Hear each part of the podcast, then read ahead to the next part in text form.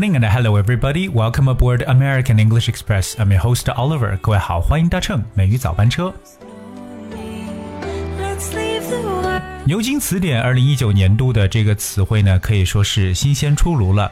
那么今年呢，牛津词典所挑选的词汇呢是 climate emergency，气候紧急状态。当然了，这个词呢被定义为一种需要采取紧急行动来缓解或抑制气候变化，同样呢避免引发不可逆转环境破坏的状况。当然，之所以选择这个词汇呢，也是因为这个单词的使用率呢，在今年只增长了一百倍。当人们谈论气候问题的时候呢，会使用这个词呢，来突出它的危机感。并且呢，牛津词典也解释说，今年那气候的紧急状态从一个相对模糊的概念，成为非常突出并且被广泛讨论的这么一个词汇。今天美语早班车，Oliver 带着大家一起来了解一下这个事情。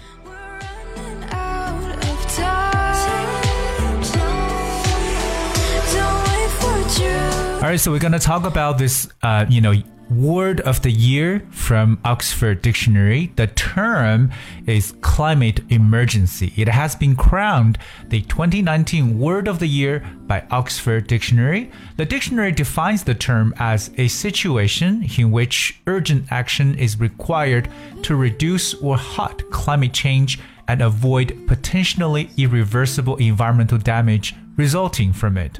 According to statistics from Oxford Dictionary, the usage of the term grew rapidly with a 100 fold increase over the course of 2019. Previously, several prestigious English dictionaries also picked environment project related uh, term as their 2019 word of the year.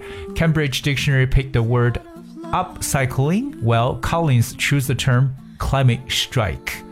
这个单词啊，climate emergency 气候紧急事件呢，OK，或者呢，我们称为这个气候的紧急状况呢，这个是牛津词典二零一九的年度词汇。当然，其实根据这个词典的这个定义呢，就是要采取紧急的行动来减少或者停止气候的变化，并且避免其造成一些潜在的不可逆转的环境损害。并且我们也知道呢，就是这个词的使用呢，在二零一九年是增长了一百倍。除了牛津词典之外，另外两个非常著名的英语词典，包括剑桥，它的这个年度词汇呢是 upcycling，这就是剑桥词典所选的年度词汇。而柯林斯 Collins 选择的是 climate strike。就是气候罢工，我们可以很容易发现这三个著名的字典呢，都是选择了这种 environment protection related terms 与环保相关的主题。那同样呢，奥勒跟大家来去带来一些非常有用的语言知识点。我们说到一个紧急的行动啊，叫做 urgent action。那同样，呃，这个同样呢，我们是需要和动词 take 来进行一个搭配。So take urgent action 就表示采取紧急行动，而 urgent 这个词呢是 u r g e n t，就来表示为紧急的。Alright, so that's urgent action. So urgent means something that's What action has to be done immediately. Another word that you really have to pay attention to is a word called halt. That's H A L T, halt. Halt uh, basically means to stop or to make something stop. 这个词呢，基本上就是停止或停下来的意思。所以，我们可能说到，呃，这个停止的时候，因为大家可能会想到就是 stop。but the word hard is often uh, very uh, is usually often used. 当然还有一个词叫做 cease，c e a s e，cease to do something 也是停止做某事，like stop doing。那我们常说停下来呢，就可以说 come to a halt. If something comes to a halt, means something comes to a stop. 还有一个非常重要的词汇呢，就是不可逆转的。这个单词叫 irreversible。irreversible，那它呢是来自于非常重要的一个词根，就是 reverse，r e v e r s e。Cause we know the word reverse 表示为逆转的意思，so reversible 就是可以逆转的，but irreversible means that cannot be changed back to what it was before，可以理解为无法复原的、无法挽回的或不能逆转、不能倒转的感觉。So irreversible it spells I double R V E R S I B L E, irreversible. For instance, we talk about an irreversible change，就是不可逆转的变化，or an irreversible decline，不可挽救的衰落，or an irreversible decision，不可撤回的决定。So one more time, we talk about something that's irreversible means something cannot be changed back to what it was before. And I got one more example right here. The idea that changes will be irreversible has consequences for how we should deal with climate change. 气候变化呢将是不可逆转的观点，会影响我们如何去应对天气的变化。我们也知道，之所以 Oxford Dictionary 今年会选择 climate 啊、呃、这个 urgent，也就我们所说这个 climate emergency 来去作为年度词汇，是因为这个单词在 一九年的使用呢是 one hundred fold increase 一百倍的这个增长。那么同样，大家需要知道英语中说到倍数的这个词呢，可以用到 fold，that's f o l d，which basically means times. So 100 fold increase means something increased for 100 times. Another very important phrase I want to point out is over the course of. OK，这是今天特别重要的一个短语，over the course of。 course that spells C O U R S E。可能很多人觉得 course 这个词首先会表示是一个课程，对不对？But course 其实也可以表示的是一个过程的一层意思。So over the course of means during the process of something，在什么什么的过程中。呃，同样的这个 course 后面呢，其实可以跟一个时间比较多一点。那 So I got one example right here. Save a little every day so you can do more over the course of a week. 表示呢，每天保留一点点呢，你在每周的工作时间里可以完成更多的事情。So over the course of listening to American English Express every day, definitely your English will improve constantly. 同样呢，我想告诉各位，就是在大家每天来去收听美语早班车的节目过程中，你的英文水平呢，肯定是不断的、持续的增长。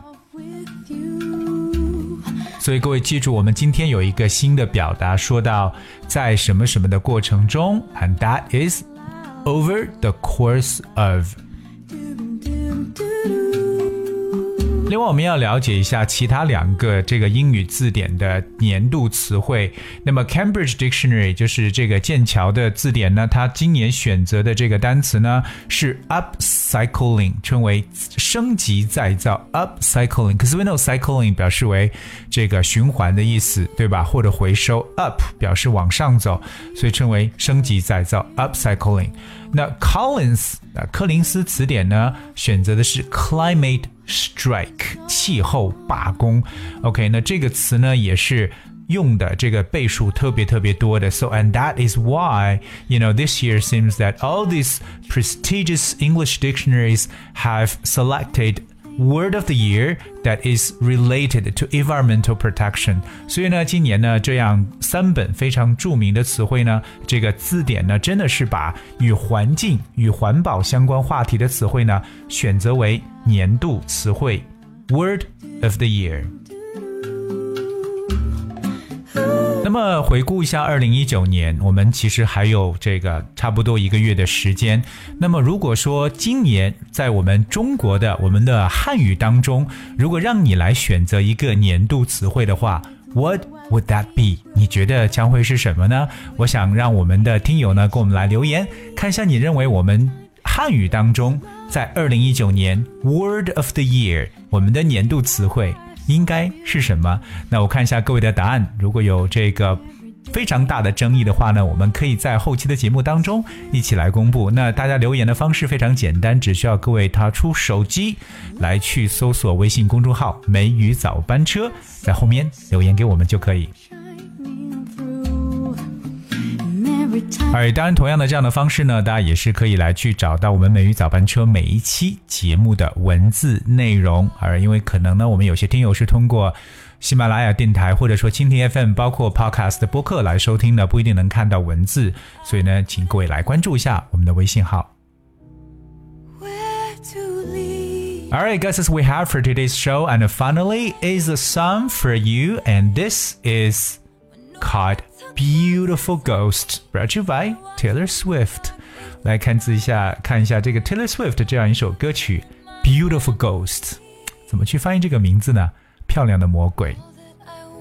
Alright, anyway, thank you so much for tuning today. Until tomorrow.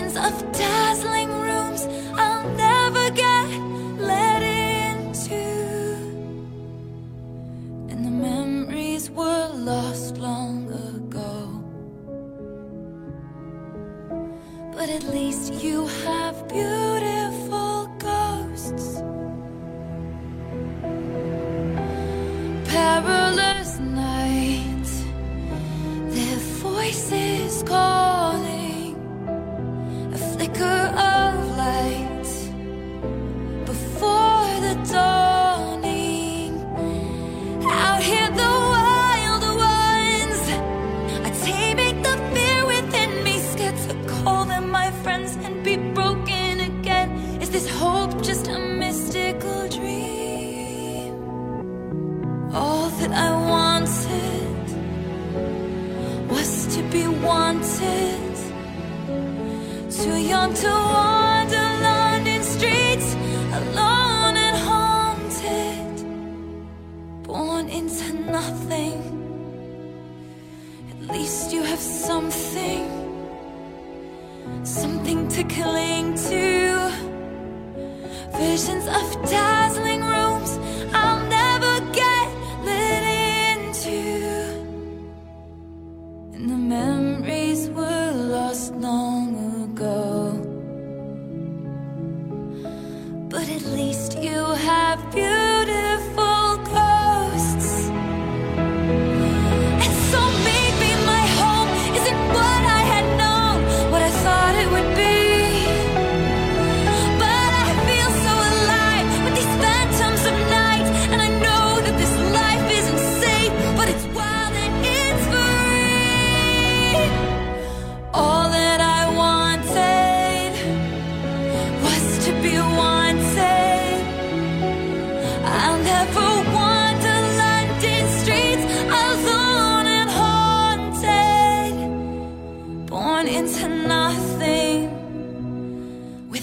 I have something, something to cling to.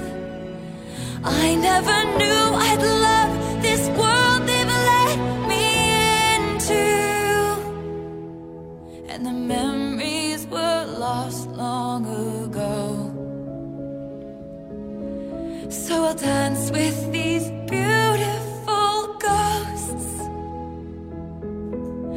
And the memories were lost long ago. So I'll dance with these beautiful